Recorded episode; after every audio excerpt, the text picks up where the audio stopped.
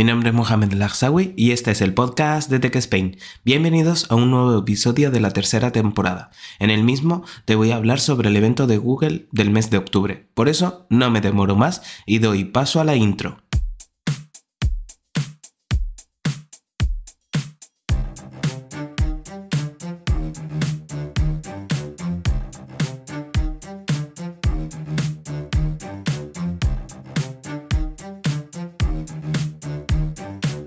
En esta ocasión el evento no me lo esperaba, seguramente fuera anunciado hace tiempo, pero en mi cabeza no estuvo presente tanto como lo está el próximo evento de Facebook.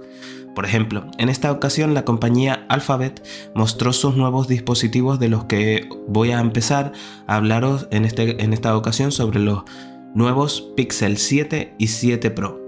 Tienen una pantalla de 6,7 pulgadas, en este caso el 7 Pro, siendo una OLED QHD Plus LTPO y de hasta 120 Hz.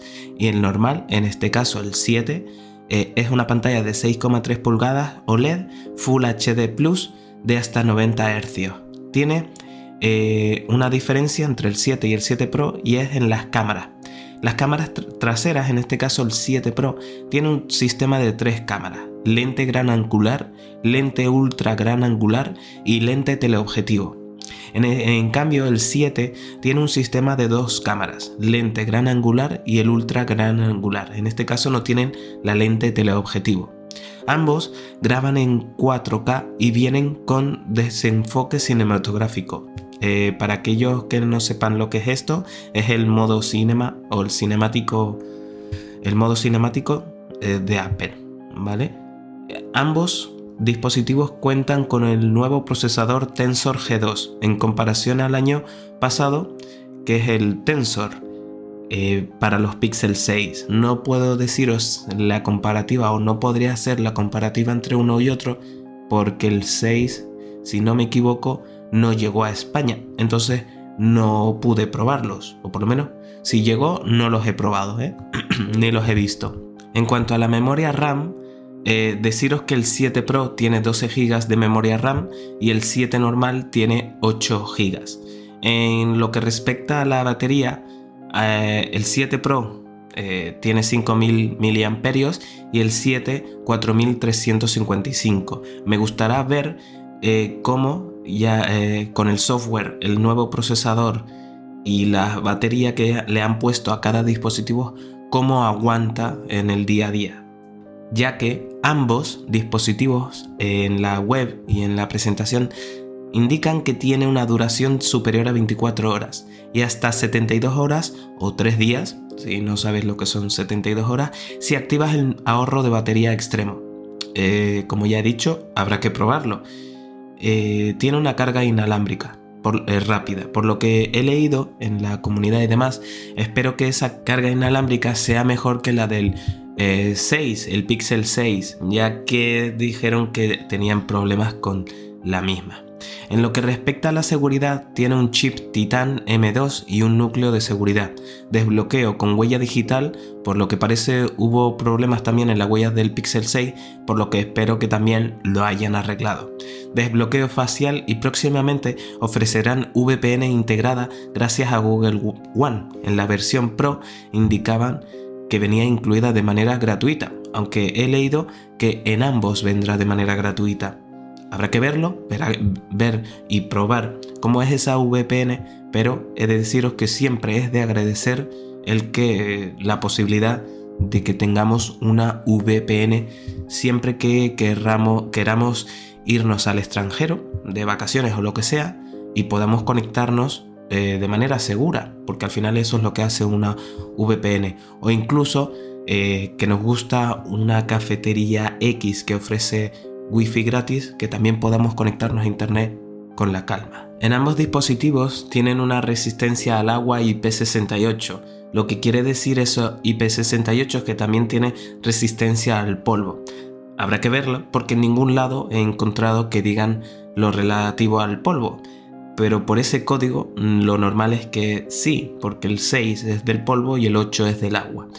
Eh, ambos dispositivos vienen en colores verde lima, nieve y obsidiana, es decir, un verde clarito, un blanco y un negro, con dos tipos de almacenamiento, en este caso 128 GB por 649 euros o 256 GB por 749 euros para el dispositivo el 7 normal, el Pixel 7.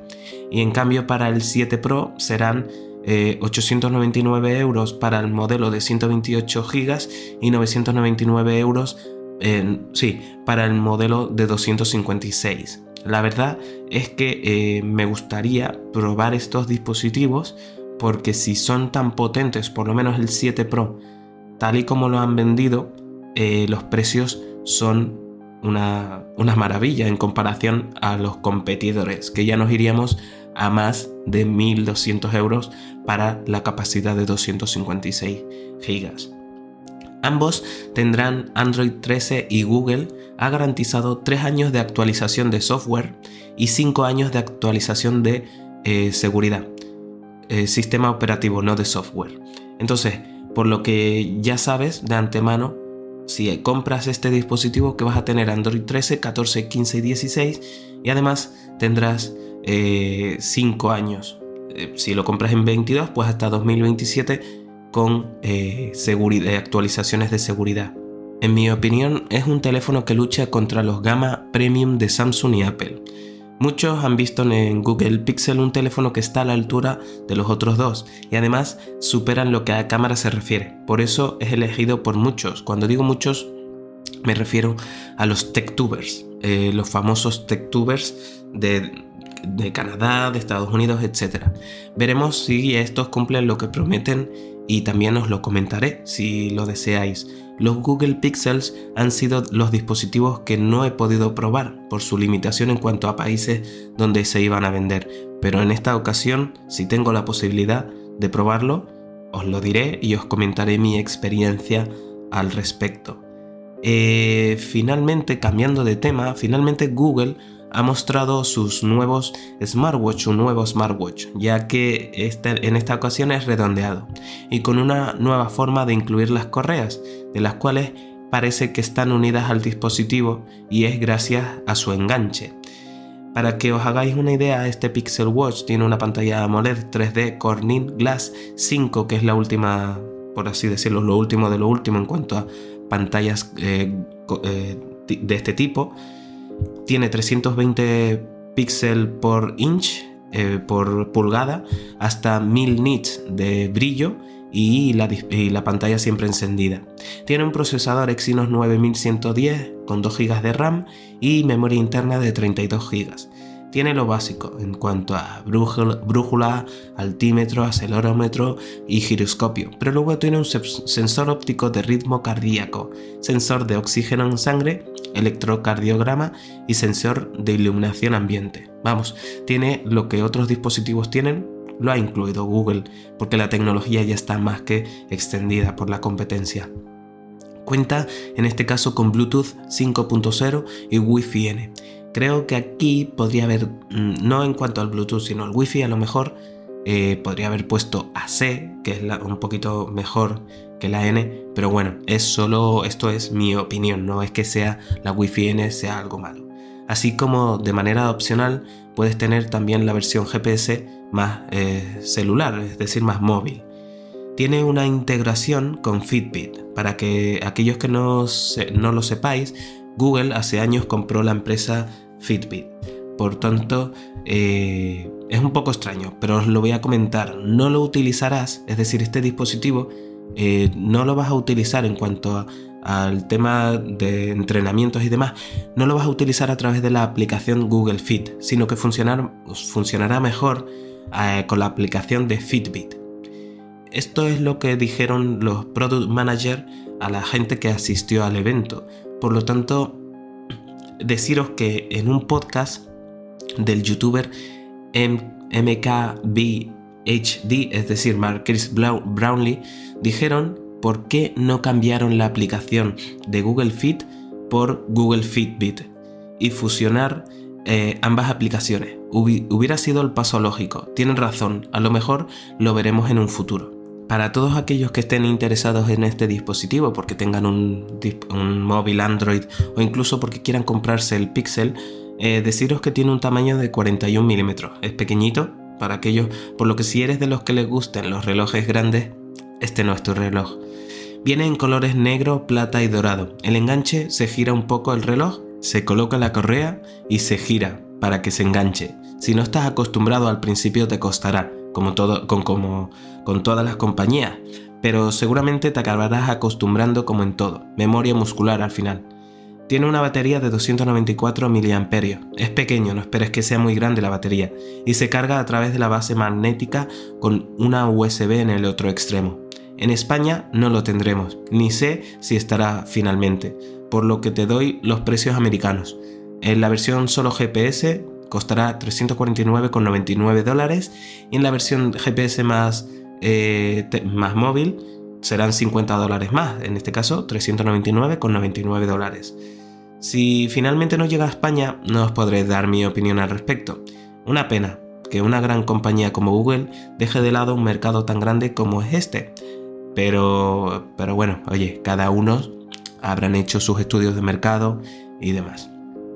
Sinceramente el que menos, ya si ya de este evento no me lo esperaba, lo que menos me esperaba es que sacaran un nuevo dispositivo que era el Pixel Buds Pro. En este caso estos auriculares de botón tienen una cancelación de ruido activo con Silent Seal y también modo de sonido ambiente para oír lo que te rodea. Para conseguir ese Silent Seal necesita la creación de unas almohadillas flexibles que se ajusta a la forma de la oreja y crean un sellado suave. Se pueden controlar el contenido multimedia y las llamadas con un toque. Deslizar el dedo para ajustar el volumen y si mantienes pulsado el auricular se activa la cancelación de ruido. Parecen tonterías, pero os aseguro que son cosas que en tu día a día necesitas. Si se pudiera hacer con comando de voz, ya sería el no va más. Eh, ¿Por qué? Porque imagina tener las manos ocupadas y digas activar modo ambiente o cancelación de ruido y ¡pum! activado. Desde Google dice que tienen hasta 31 horas de reproducción y carga inalámbrica, pero como en todo, habrá que verlo. Viene en cuatro colores, que son color carbón, que es un negro oscuro, gris niebla, es un gris claro, eh, verde lima y coral. En todos el auricular en sí es negro y el interior de la base de carga también, pero el estuche por fuera eh, es blanco. Cuesta unos 219 euros. Sinceramente es una alternativa a los AirPods Pro por un precio inferior a los de la manzana. Si tienes un dispositivo Android, ve y pruébalas. Mi consejo es que si tienes un Samsung, uses las de Samsung. Si tienes un iPhone, uses los AirPods y si tienes un Google Pixel uses estos.